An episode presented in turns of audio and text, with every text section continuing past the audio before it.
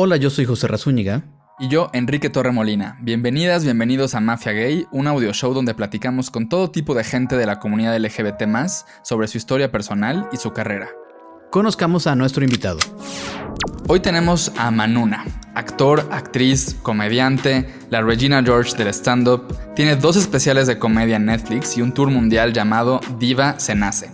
Además, Manuna nació en junio, mes del orgullo LGBT, así que su destino era venir hoy a este show. Hoy en Mafia Gay, ser diva de la comedia. Hola Manuna, bienvenido, ¿cómo estás? Bien, bien, bien, bien. Muy contento de que me hayan invitado. Muchas gracias y qué bonita presentación. Estamos muy emocionados de tenerte aquí. Ya sabes que te queremos, que te admiramos, que nos caes muy bien, que nos diviertes muchísimo, que disfrutamos mucho tu, tu comedia. ¿Cuánto halago, oye? ¿Cuánta cosa? ¿Cuánto cariño? Nunca empezamos así, ¿eh? Sí, esto no es para todos, esto no es para cualquiera. Oye, Manuna, queremos empezar un poco conociéndote como por el principio. Cuéntanos un poco de tu infancia, dónde creciste, cómo creciste, cómo eras de chiquito. Bueno, primero que nada también eh, decirles que yo los quiero mucho a ustedes, los admiro mucho, cada uno en lo que hace, eh, se me hace muy admirable, yo solo cuento chistes y ya, y entonces yo siento que ustedes son personas muy inteligentes y que hacen muchas cosas, entonces, pues eso. Pero bueno, yo que, yo, ¿dónde crecí? ¿Dónde todo? Yo nazco al sur de la Ciudad de México, por San Jerónimo, por allá. Eh, de, allá soy, de la colonia San Francisco Contreras, que es pues, allá arribita como por los dinamos. Allá crecí con mis abuelos, con mis papás, con mis hermanos. Eh, soy, soy de por allá. Esa, esa persona soy yo. Yo crecí como muy obsesionado con el, entretenimiento y la farándula mexicana y tengo la sensación de que tú también, pues porque conozco tu trabajo. Pero quiero que me cuentes, este, como qué personajes gays recuerdas en la televisión mexicana o no recuerdas ninguno. También están estos casos en donde, por ejemplo, uno crece ubica a alguien que según uno es gay, pero no lo dicen tal cual. Yo, por ejemplo, siempre dije, dije, que el conde Pátula para mí era claramente gay. No porque fuera vegetariano, sino porque venía de un linaje y él rechazaba ese linaje y como que había una tragedia. Entonces, no sé, yo sentía que a mí eso me hablaba. ¿Tú recuerdas este tipo de personajes? Sí, eh, estos personajes que justo que uno piensa que... ¿Sabes quién? El, en Juego de Gemelas, el mozo, yo siempre pensé que era gay. Eh, el mayordomo. El mayordomo ese. Eh, pues sí, como que yo lo veía como que decía, ese es pues, personajes gay. Pero personajes en las telenovelas que yo recuerde, a lo mejor no, no, no, no tanto, pero sí en la comedia, en la comedia mexicana, estas cosas de puro loco, de Laura Pico, eh, cosas, pues la verdad que horribles, ¿no? De, del ser gay, que apenas que salió todo este rollo de la comedia y eso, y de los personajes gays, sí me sentía como me dolían, me dolían estos, estos personajes, me dolía ser como ellos o que, o que me identificara la gente con ellos, ¿no? Eso es lo que, eso es lo que recuerdo de la, de la televisión, el cómo, cómo se llegaban a burlar de mí por, puede ser que yo soy una persona muy femenina, entonces, y siempre lo he sido desde, desde niño. Entonces, quizá por eso, ¿no? Como que me, relacionaban con esos personajes y me dolía, como que decía, no, no, porque pues, te hacen creer que está mal todo el tiempo. Y pues no, bueno, ahorita ya nos damos cuenta que, no está mal, ¿verdad? Y sí te dejaban, porque yo me acuerdo que a mí no siempre, como que a mis papás no les parecía que yo viera novelas con ellos. Pues sí, ¿eh? como que, pues ya sabes, mi abuelita las veía y ya estábamos ahí viéndolas todos y mientras haces la tarea o cenas o todo eso, alguien está viendo telenovelas yo me acuerdo que sí, todos las veíamos, entonces creo que no, no hubo, Sí, sí había esta cosa de no, no, no veas telenovelas porque pues, las mujeres son las que ven telenovelas. Eso sí había, pero pues, ya estábamos ahí, mira. Algo donde yo no sé, donde no veo claramente si hay necesariamente esas influencias de estos personajes y de esas telenovelas y el melodrama, como tú decías, es en, pero que me gusta mucho, es en tu estilo, ¿no? Siempre que te veo desde en la calle hasta en un show, en, en, un teatro o en la televisión, siempre tienes un look distinto, traes el pelo de un color diferente, a veces traes como trenzas como a la Whoopi Goldberg y, y unas prendas de vestir increíbles. Eh, ¿Cómo describirías un poco tu estilo, que yo creo que es algo importante para ti?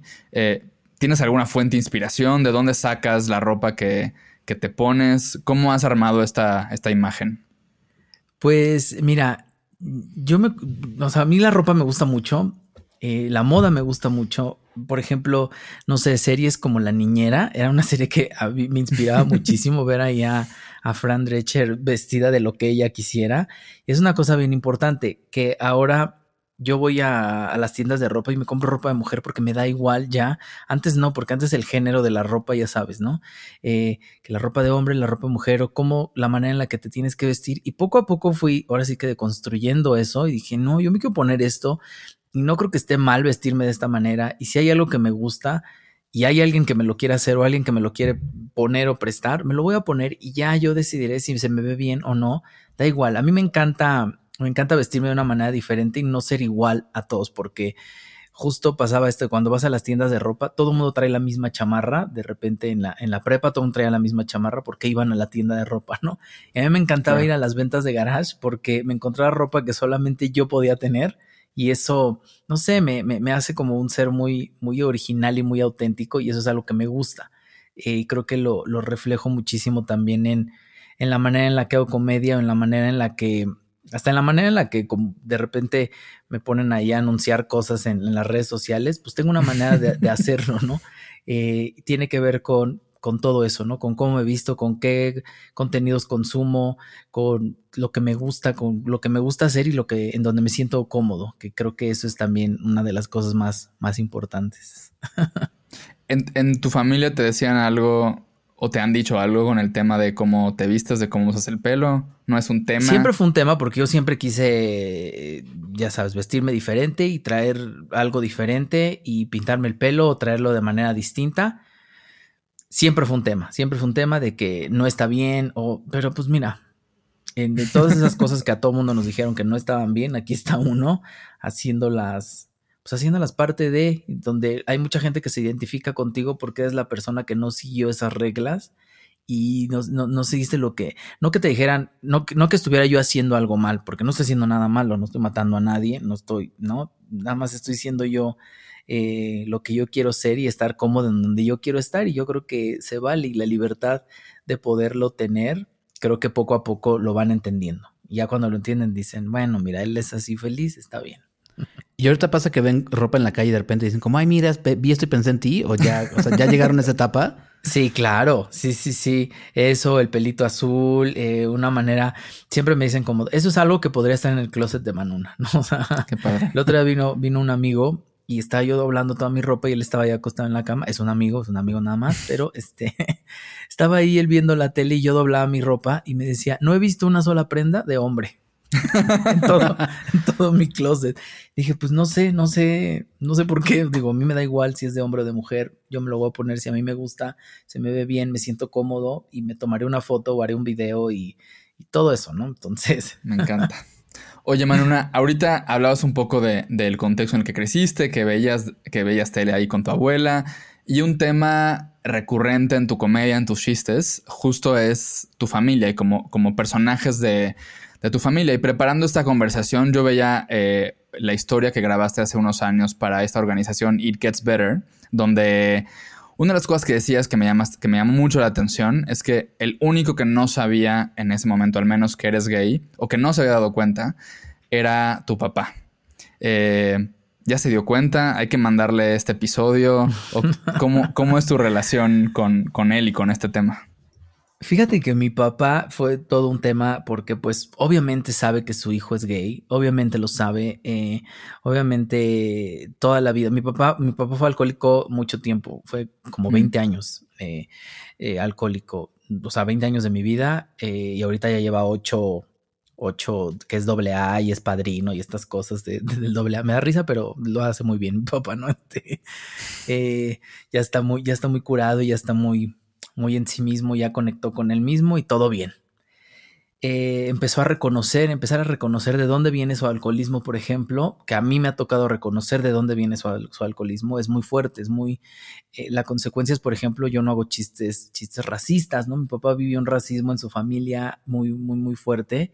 Eh, que es por lo mismo que yo no hago chistes ni racistas, ni clasistas, ni nada, porque mis papás me enseñaron a respetar a todo mundo, eh, a mis adultos, a mis semejantes, a la persona que viene y vende cosas, a, me enseñaron a trabajar muchísimo desde, desde chico con ellos, mis papás son muy trabajadores también, pero, pero con, con, conectar con él y saber ¿por qué evadía el momento en el que yo le iba a decir que era gay, porque crece él en una familia muy machista, machista y, racista, es muy, fuerte pensarlo esto, pero eh, mi papá, mi papá, por ejemplo, mi papá, es, muy moreno, muy, muy, muy moreno, es prieto, prieto, este, este prieto que, a la gente le incomoda, mi papá es así, ¿no? Este, y mi, mis abuelos, sus papás, mi abuelita es muy morena y mi abuelito es güero, es rubio, bueno, eran, mi, abuelo era rubio de ojos azules, mi abuelita era muy morenita. Entonces, los primeros hijos que tuvieron, que eran tres hijos, nacieron blancos, blancos, y mi papá nació moreno. Entonces le, hacían un racismo a mi papá oh. horrible, sus hermanos y, su familia,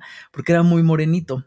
Entonces, este, ahorita lo pienso y digo, qué horrible, porque e, eso deriva en el alcoholismo de mi papá y por consecuencia el machismo, porque también creció en una familia muy machista, en donde, bueno, pues no existen los homosexuales, ¿no?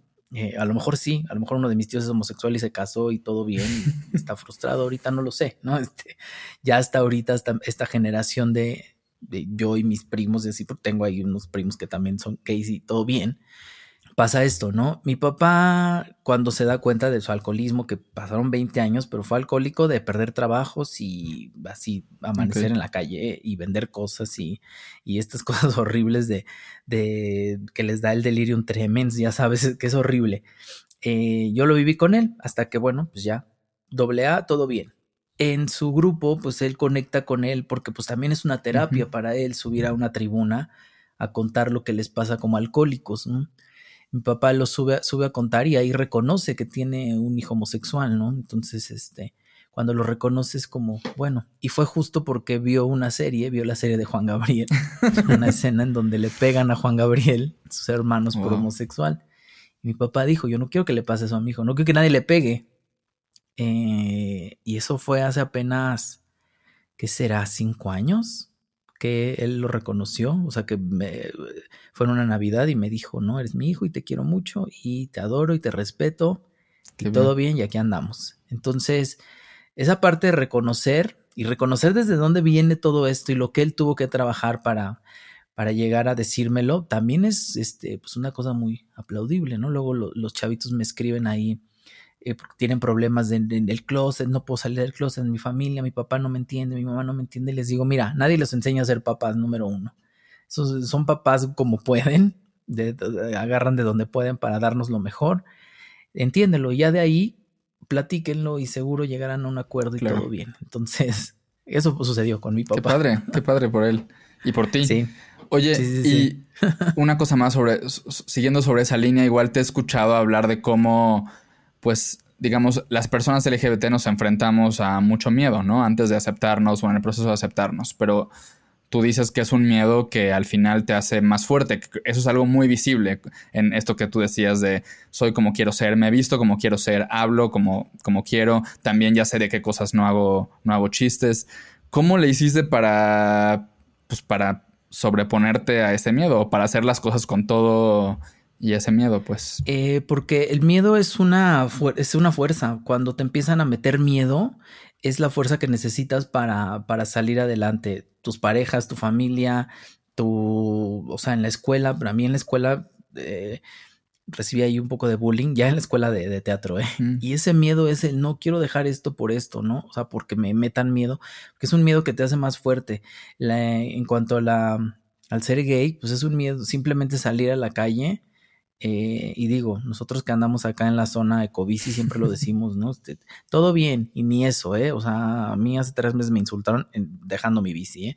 Y era como de, en la esquina de mi casa y fue como de, uy, es horrible porque te ven el pelo pintado, las uñas pintadas, te ven de una manera distinta y también yo que soy muy femenino porque traigo una bolsita en donde cargo mis cosas y eso, se les hace muy sencillo insultarte de una manera que un amigo me decía es que hubieras volteado a decirle algo. Le dije, pues no sé, porque no sé si van a salir tres homofóbicos a pegarme, no lo sé. Es ese miedo, pero es ese miedo el que enfrentas y dices, pues no, o sea, voy a seguir saliendo a la calle, voy a seguir viviendo, voy a seguir haciendo comedia y comedia que no me guste no la voy a aplaudir y comedia, cosas que yo no, no apoye, no los voy a apoyar nada más por el miedo a qué, porque es este miedo que luego los comediantes tienen también de que, no, es que si digo esto, este, estas personas ya no me van a invitar a sus shows, pues ese es un miedo que tienes ahí, tragarte tus palabras y decir, no, pues me aguanto.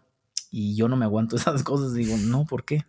Entonces ese miedo es el que te hace más fuerte y es el miedo que dices, con esto, estas son mis armas para salir, ¿no? Es tu, es, tu peor enemigo. Y dices, yo en cuanto, en cuanto derribe ese miedo, yo voy a hacer lo que yo quiera. Y creo que, creo que hasta ahorita lo he logrado. De repente todavía me da miedo y lo evalúo. Digo, a ver, ¿por qué me está dando miedo esto? ¿Por qué? ¿Por qué? Y lo confronto y otra vez, mira, aquí andamos.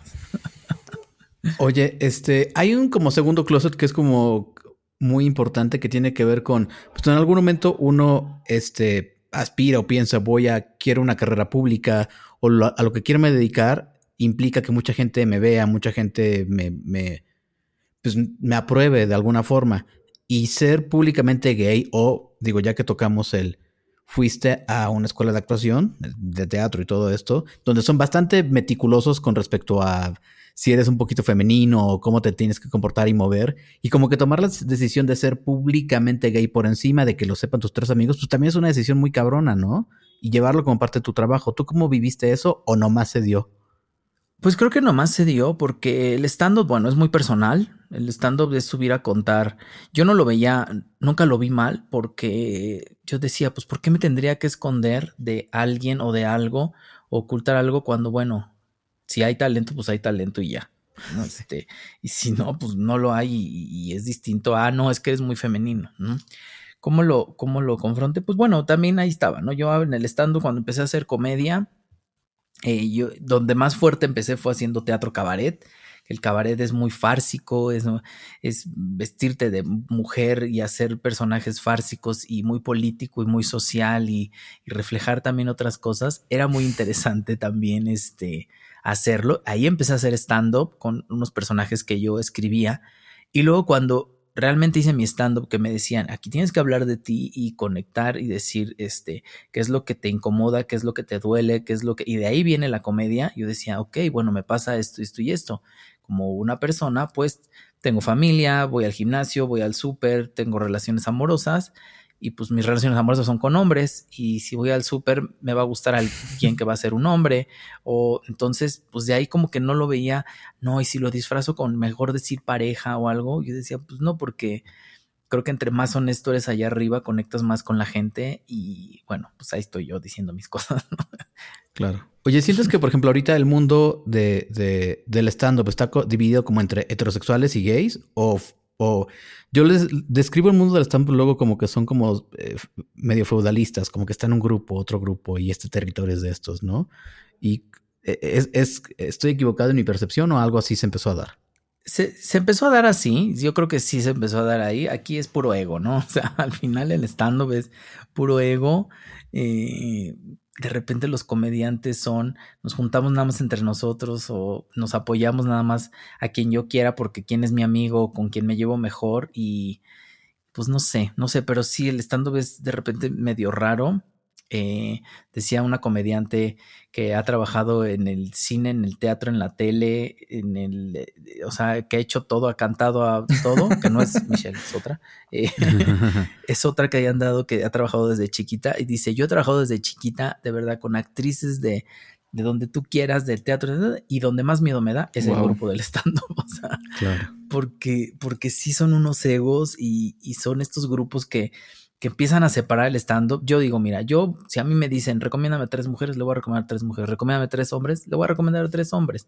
No le voy a recomendar, no sé si a mis amigos o no. O sea, y eso pasa mucho. Le voy a recomendar a los de mi grupo o solamente a los gays o solamente, o sea, hago cosas con gays porque pues es con quien más eh, tengo empatía y con quien más podemos hacer cosas que nos gusten a todos, ¿no? Los heterosexuales de repente son como, pues ahí hacen sus cosas que digo, mm, no sé, no me siento tan cómodo haciendo ese contenido, este, no, pero pues. ¿Y, ¿y cómo ha sido, eh, a ver, yo te veo, ahorita decías con quién te juntas, a quién apoyas, y yo en los, en los últimos años te veo siempre rodeado o seguido a veces por como por un entourage de comediantes lesbianas, gays, trans, ¿no? Em, ¿Cómo tú crees, y, te pido que seas cero modesto con tu respuesta, ¿tú crees que le has ayudado, que has aplanado un poco, que estás aplanando el camino para otros comediantes LGBT o, qué, sientes de ser parte de, pues, de esta generación de gente LGBT con la que ya compartes un escenario, pero pues la verdad es que tú estás al menos un poquito o mucho más adelante que, que varios de ellos? Este, sí, la respuesta es sí, no voy a ser modesto conmigo, porque, porque mucho tiempo pensamos desde este, desde este lugar del no sé si yo soy lo suficiente para que, no, sí lo soy, sí soy lo suficiente porque lo he sido y porque ahí están, ahí están los resultados. Y, y el hecho de, de, venir aplanando un camino, no lo, no, no lo, ni siquiera lo pienso como de, ay, para los que vienen, no, lo, yo lo hago que si me invitan lo voy a ir a hacer. Y si de ahí me dicen necesitamos a más comediantes gays, les voy a decir, ah, acá hay, acá hay más, ¿eh? O sea, no soy el único, acá hay más. Eh, soy una persona, me, me, gusta ser una persona generosa en cuanto a eso porque en algún momento a mí se me ayudó ¿no? Se me prestó un público, se me, se me presentó ante personas se me, y se ha ido dando este camino, ¿no? Creo que también una de, de las cosas más importantes y que, que, se los dije hace rato es el talento. La risa es bien honesta y quien tiene el talento y sube y hace reír y tiene algo importante que decir, pues ahí va a estar, ¿no? También yo no puedo también hacer, eh, aplanar este camino para todo mundo, pero, pero sí saber que soy, soy un referente en la en la comedia stand-up y en la comedia LGBT también. Oye, ¿y cómo fue que se empezaron a juntar como los comediantes eh, LGBT? O sea, yo recuerdo el X Somos Chavas, pero no sé si había otro intento antes. Fíjate que sí, o sea, cuando yo llegué al mundo del stand-up, había por lo menos dos gays, una lesbiana, ¿no? Este, unos chicos que pues no hicieron tanta comedia, uno todavía por ahí hace como comedia, pero pues bueno, no es tan exitoso como los demás. Eh, y la otra chica lesbiana igual, ¿no? De repente hubo por ahí un grupo que se llamaba, ay, ¿cómo nos llamábamos? No me acuerdo cómo nos llamábamos, pero era Martín León, Adriana Chávez, la Kikis y yo, que éramos como los únicos que hacíamos ahí comedia.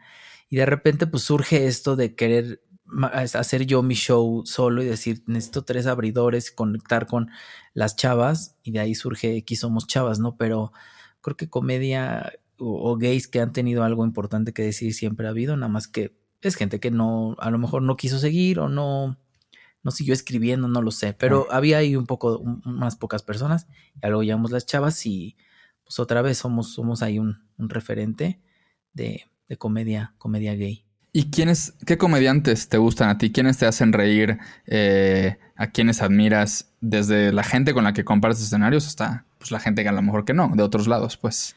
Pues, este, bueno, me gusta mucho mm, Wanda Sykes, me gusta muchísimo, creo que fue de las primeras que vi eh, en Estados Unidos, bueno, de las comedias de, allá, ¿no? Y aquí, cuando, de, las, de la primera comedia que vi que me gustaba muchísimo, bueno, pues Sofía, Sofía a lo mejor por ahí que también es un, es un referente. Sofía Niño de Rivera. Niño de Rivera, que, que, pues que también aplanó ahí un piso, ¿no? Para, para los que los que venimos aquí abriendo un camino. Alexis de Anda se me hacía interesante lo que hacía. Ahorita se me hace muy interesante lo que hace Fran Evia, por ejemplo, que es ahí muy, no sé, es muy interesante él, el tío Robert a veces, ¿no? Este, digo a veces porque luego tiene una comedia ahí que digo, ¡ay, tío Robert! Pero es una persona muy inteligente y tiene una comedia ahí bien, bien distinta. Mi Ramírez tiene, tiene cosas bien importantes que decir. Eh, creo que, creo que ellos, ¿no? Ellos se me hacen, se me hacen muy. Alex Fernández también es un comediante que es de los más. Pues también de los que del humor más blanco que, que, puede uno. Y, siempre tiene algo, algo chistoso que hacer. es un comediante que observa mucho. Entonces, verlo este, es, es interesante también. Sí, siento que somos. Eh, eh, eh, me voy a hablar como en plural de la generación que y siento que nuestra generación de los que estamos queriendo hacer teatro, los que queríamos hacer tele, los que estaban haciendo stand-up, como que nos ubicamos generacionalmente. Y siento que somos una generación muy castigada porque no nos ha tocado las oportunidades de masificarnos de forma tan rápida como se daba antes. O sea, siento que somos una generación que pudimos haber tenido más series, aunque no funcionen, más películas, aunque no funcionen, que, que no, se nos ha negado mucho el poder eh, aprender un poquito echando a perder las cosas, que sí pasa en Estados Unidos y pasa en otros lados.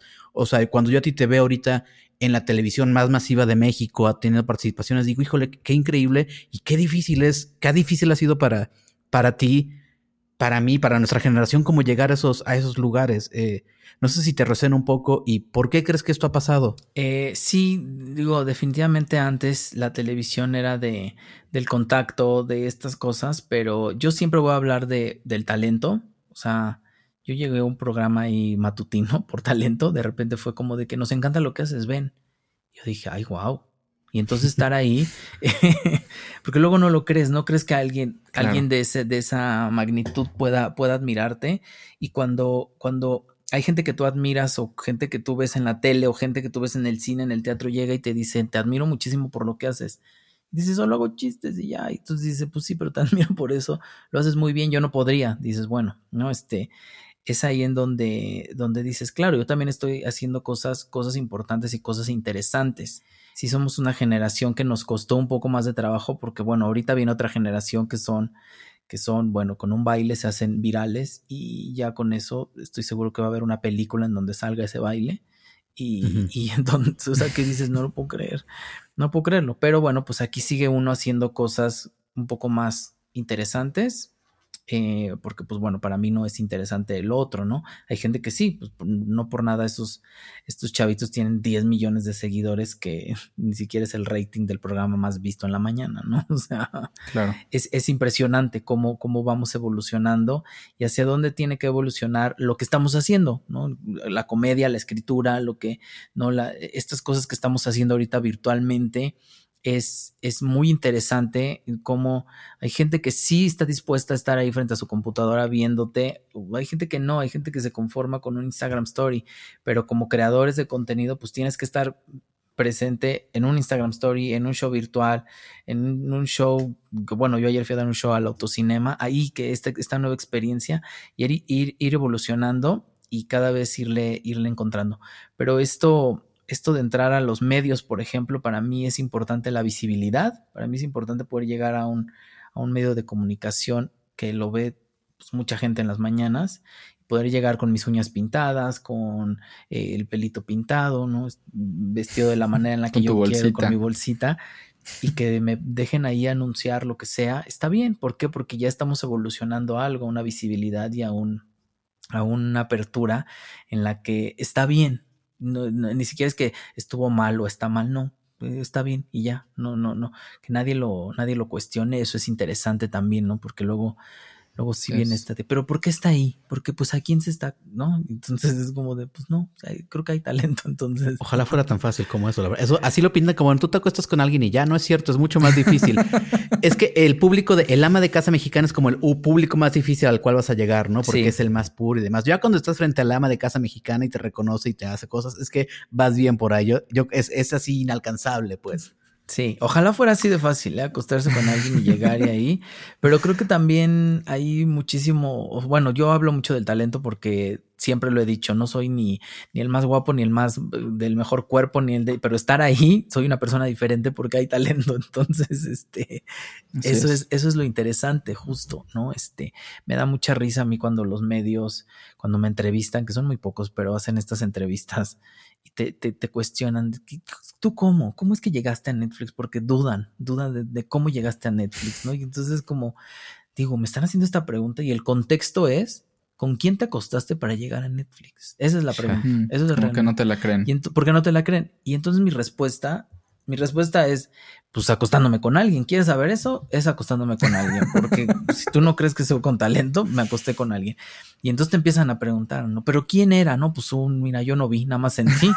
Pero pues ya tengo dos especiales en Netflix, ¿no? Como sea. Eso, eso pasa, porque a eso estamos acostumbrados. Pero bueno, mira. Talento hay, de un lado, en, el escenario detrás de él, pero hay talento. Ahí estoy haciendo yo comedia también, entonces estamos Oye, Manuna, a ver, te, voy a volver a citar a, ti mismo. Hace, hace un par de años coincidimos tú y yo en una, en una sesión de fotos de, una revista, la revista Newsweek, que hay con, con varios personajes LGBT. Y en, y en, la entrevista que diste para, para esta revista, decías, el stand-up es un escaparate para tocar temas de diversidad, temas sociales y políticos, porque la comedia nos ayuda a canalizar emociones que nos duelen, que nos inquietan, que nos incomodan. Y yo tengo mucha curiosidad de saber, pues, ¿qué has canalizado tú haciendo comedia? Y si esas emociones y esos dolores que traemos de la vida eh, y que tú usas ahí, que pones ahí para hacer reír a otros, si las logras sanar o igual hay que ir a, terapia o qué onda, porque yo, tú te subes a un escenario y haces chistes de todo lo que por años han hecho chistes sobre nosotros y sobre ti, como tú lo has dicho, ¿no? Que si el jotito, el gordito, el niño que prefería ver telenovelas a estar jugando, el que se viste de tal o cual manera, eso, eso te, te da una sensación como de liberación o de, de empoderamiento, como el tú decirle a la gente, ya no, ya no tienes permiso de burlarte de mí porque yo también, yo me estoy burlando de mí mismo. ¿Cómo, cómo es ese proceso?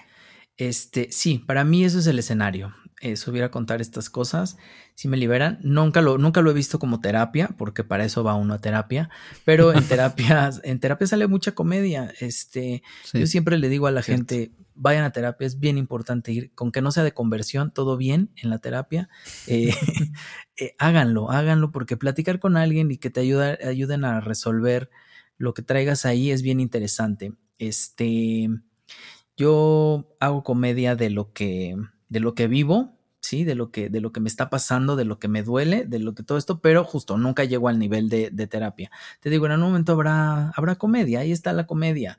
Eh, es muy sencillo, digo, yo lo veo muy sencillo ahora, ni siquiera es que todo el tiempo esté pensando en comedia, ¿no? Pero hay situaciones que dices, claro, esto es, ¿no? Este, eh, el otro día la señora que vino a hacer el aseo, bueno, que vino a hacer el aseo, eh, vino un día que no le tocaba venir y se metió a la casa y, antes de entrar a mi recámara me volteó y me dijo, ay, perdón, ¿está con alguien? Le digo, ¿con quién voy a estar, Leti? Y me dijo, pues sí, ¿verdad? O sea, ahí está la comedia. Ahí está la comedia. O sea, que fue, fue un comentario que yo dije, ahora está, ¿por qué me está diciendo estas cosas? Y luego dije, ay, pues sí, porque siempre me ves solo. Entonces, y fue muy inocente su comentario, pero ya luego lo subes a un escenario y alguien va a conectar con eso. Alguien va a conectar con, claro, la señora que hace la en mi casa también me insulta de esa manera, ¿no?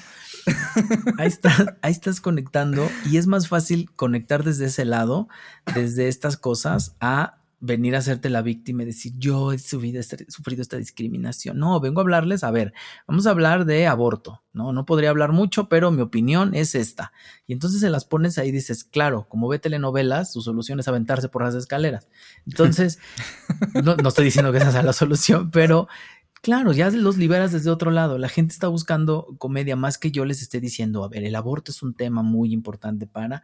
No, para eso hay un conferencista que lo está haciendo, ¿no? O una conferencista, ¿no? Yo vengo a hacerles uh, comedia desde ahí con todo el respeto del mundo y con todo el cuidado, siendo muy responsables de lo que decimos, porque creo que es bien interesante subir a hacer comedia responsablemente.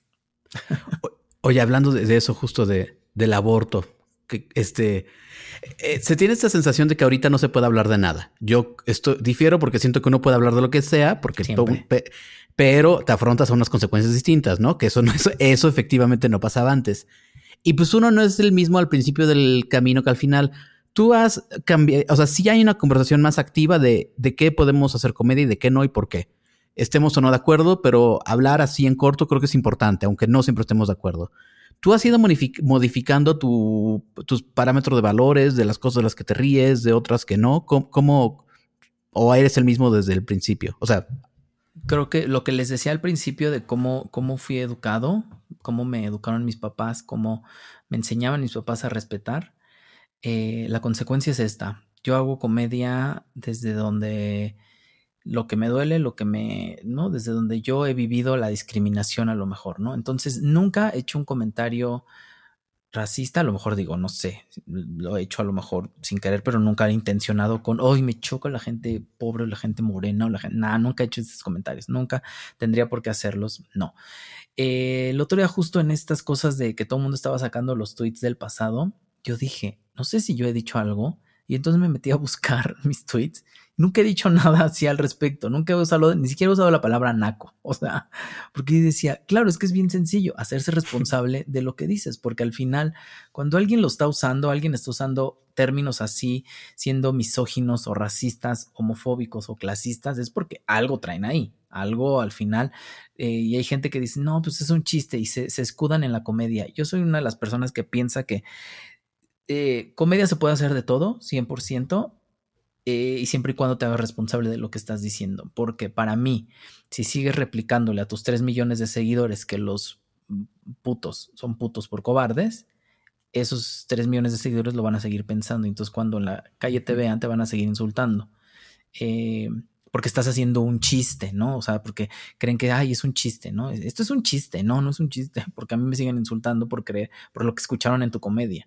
Si siguen diciendo las mujeres, este, no sé qué, son mensas, ¿no? Y ahí están. Entonces todo el mundo va, tus tres millones de seguidores van a creer que las mujeres siguen siendo mensas, y entonces van a ver a una mujer y no la van a respetar. Y la, si a tus seguidores les dijeras, oye, hay que ser aliados, otra cosa sería, otra cosa, o sea, podríamos salir a la calle y decir, ah, todos somos aliados y, y todo bien, no recibe pero como los, y esto pasa mucho con los heterosexuales, los heterosexuales lo tienen todo muy, todo muy tranquilo y muy, muy bien, ahí están, ellos están felices, no tienen ningún problema con nadie, con nada, nadie los va a acosar, nadie los va a intimidar, nadie, nadie, ahí están. Entonces les hace muy sencillo subir y decir, ay ya, los gays solamente, ahora los gays ya quieren estar en todo, y es como de, pues no, tú estás en todo, justo, ¿no? no es que yo quiera estar en todo. O estas cosas de, es que los gays solo hablan de que son gays. Pues tú hablas de que eres heterosexual, entonces no entiendo cuál es el problema, no entiendo cuál es la cuestión. O sea, yo estoy hablando de que tuve una relación tóxica, sí, con un hombre. ¿Cómo ves? O sea, no entiendo, no entiendo qué. Entonces eso, poco a poco yo lo he ido aprendiendo y he ido viendo ahí, eh, te digo, nunca, nunca he cambiado el discurso, ahora voy a decir estas cosas por estas, ¿no? O sea, ya lo dicho, está dicho, eh, y siempre he sido muy responsable de lo que digo, porque para mí sí es importante saber en dónde va a replicar mi comedia, en dónde lo va a escuchar un chavito o una chavita o alguien, un papá, o sea, me, me, han tocado papás heterosexuales, eh, hombres, así de decirme, wow, tu comedia. Y tú dices, ay, señor, ¿por qué está viendo mi comedia? Porque mi hijo me la pone. Ah, ok. Mm. O sea, ya, comedia en familia. Está muy bien. Ya que, que entiendan esta cosa de que todo está normal, dices, ya está mi trabajo, ya está hecho. Cuando ves a una familia ver tu comedia. Que aparte, me dejaste pensando, si fuera yo a meterme a mis tweets del pasado, como que siempre digo, ¿y qué tengo, qué palabra pongo? O sea, ¿qué, qué pude haber dicho? O sea, ¿qué pongo así? Ku Klux Klan, como que, o sea, ¿por dónde empieza una esa búsqueda horrenda del, del pasado? Este, aún así te voy a decir algo y finalmente esto se llama mafia gay. Este, yo sí creo que tú también tienes una forma a partir de la generosidad de, de, de no regañar constantemente a tus colegas. O sea, yo creo que eh, constante, o sea, tu forma de regañar a de, de hablar con personas con las que no estás de acuerdo parte de un lugar muy generoso. ¿Es mi percepción o si les dices cosas horrendas en privado? No, nunca, nunca digo cosas horrendas. Yo creo que, y lo que les digo es, oigan, cada quien es responsable de lo que dice, pero yo considero que esto estaría interesante. Y lo hablo, lo platico, nunca me meto en sus cosas, cada quien haga lo que quiera, yo nada más te aconsejaría esto porque pues así puede funcionar mejor, ¿no? A mí me ha funcionado, si quieres, eh, y ya, pero no, nunca digo cosas horribles. Yo le grito a la persona que me trata mal, a la persona que habla mal de mí o a la persona que ahí sí voy y le digo, tú no eres mi amiga, tú no eres mi amigo, no te quiero cerca a mi vida, punto, porque los límites, los límites, mira, he ido mucho a terapia, entonces pones tus límites con la gente y sí me, sí he discutido con dos, tres personas de, de, de los, de los comediantes del medio, así para decirle, no te quiero cerca de mí, no te quiero cerca en mi vida porque eres una persona tóxica. Y así como las relaciones tóxicas. Aquí cuando se hablan las cosas, todo se puede resolver. Entonces, no, nunca he gritoneado, nunca. Yo nada más hablo desde este lugar en donde creo yo que puede funcionarnos a todos. Oye, Manuna, ya nos acercamos al final y yo quería preguntarte, ¿cuál es, cuál es tu chiste que más te da risa, del que más orgulloso te sientes o que dices, esto ya es patrimonio cultural de la comunidad LGBT? de la comunidad. Ay, bueno. No tiene que ser la comunidad, pues, pero que, que, te divierta mucho, que estés orgulloso de él. Eh, tengo varios, pero no sé, yo creo que el favorito es el de mi mamá cayéndose en el camión, que se, lo dije en el último especial de Netflix, de Zona Rosa. Si no lo han visto, vayan a verlo, es el, mi último chiste ese chiste, mi, familia siempre me da, me da mucha comedia, mis papás son muy chistosos, o sea, mi papá toda la vida fue muy bromista, o sea, cuando crecimos, con, mis tíos eran súper bromistas, mi mamá es chistosa, pero es, esta comedia que hace como muy involuntaria, que le pasan estas cosas, ¿no? Eh, ahorita cuento uno justo en donde... Eh, porque es igual, es de mi mamá, son chistes de, de, mi mamá. Ese del camión es mi favorito, donde, donde se cae, porque yo digo, ¿qué puede salir peor en esto? Ah, bueno, no, pues esto, ¿no? O sea, ella y mi hermano cayéndose es, es muy chistoso. Eh, ese es de mis chistes favoritos. De, de, lo que tengo, tengo importante que decir, el chiste del aborto a mí me da mucha risa porque pues tiene que ver con las telenovelas y con el, con el gobierno y eso, y, me da mucha risa. Pero esos, esos de mi mamá, yo creo que, creo que son, son mis favoritos. Ahí se quedan de tarea para que los, para que los escuchen, los busquen. Sí, para que los vean. Están, están muy interesantes esos chistes. Eh, una última pregunta antes de la parte de la promoción. Pues vivimos tiempos de mucha polarización, eh, incluso entre comediantes. ¿Tú crees que hay un camino para reconciliarnos y ver que la podemos pasar mejor todos? Yo creo que sí. Eh, sí, cuando le bajen a su, ego. Cuando le bajemos, todos tenemos un ego ahí que luego nos lo anteponemos ante, ante ser una comunidad, ¿no? Este, como de comediantes, porque todo mundo todo mundo jala agua para su molino y está bien, pero cuando eres una persona generosa y trabajas en equipo, se, son mejores los resultados, ¿no? Como, como en vez de ser esta persona de que, mm, ¿por qué le hablaron a él y no me hablaron a mí? Pues es porque tiene mejor comedia o tiene algo interesante o diferente que decir que tú. No es que, no es que tú seas mejor o peor comediante, nada más al cliente le gustó y ya.